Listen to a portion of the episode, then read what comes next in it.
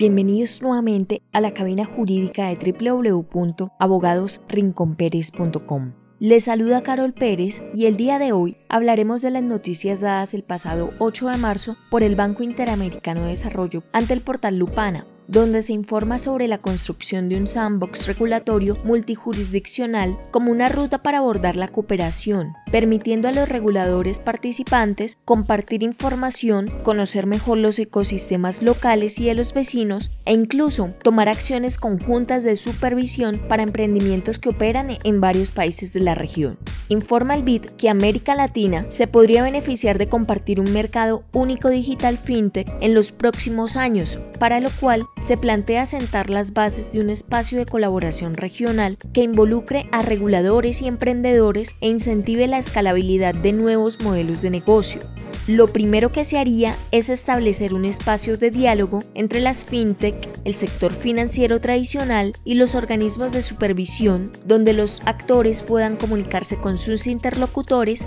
de una o varias naciones a la vez. Cada país mantendría su competencia para supervisar a las empresas localmente, pero el ambiente compartido genera oportunidades de escalar pactos internacionales, con el objetivo de desarrollar sandbox y hubs inspeccionados desde diferentes jurisdicciones. Consúltanos sobre este y diversos temas en www.abogadosrinconperes.com.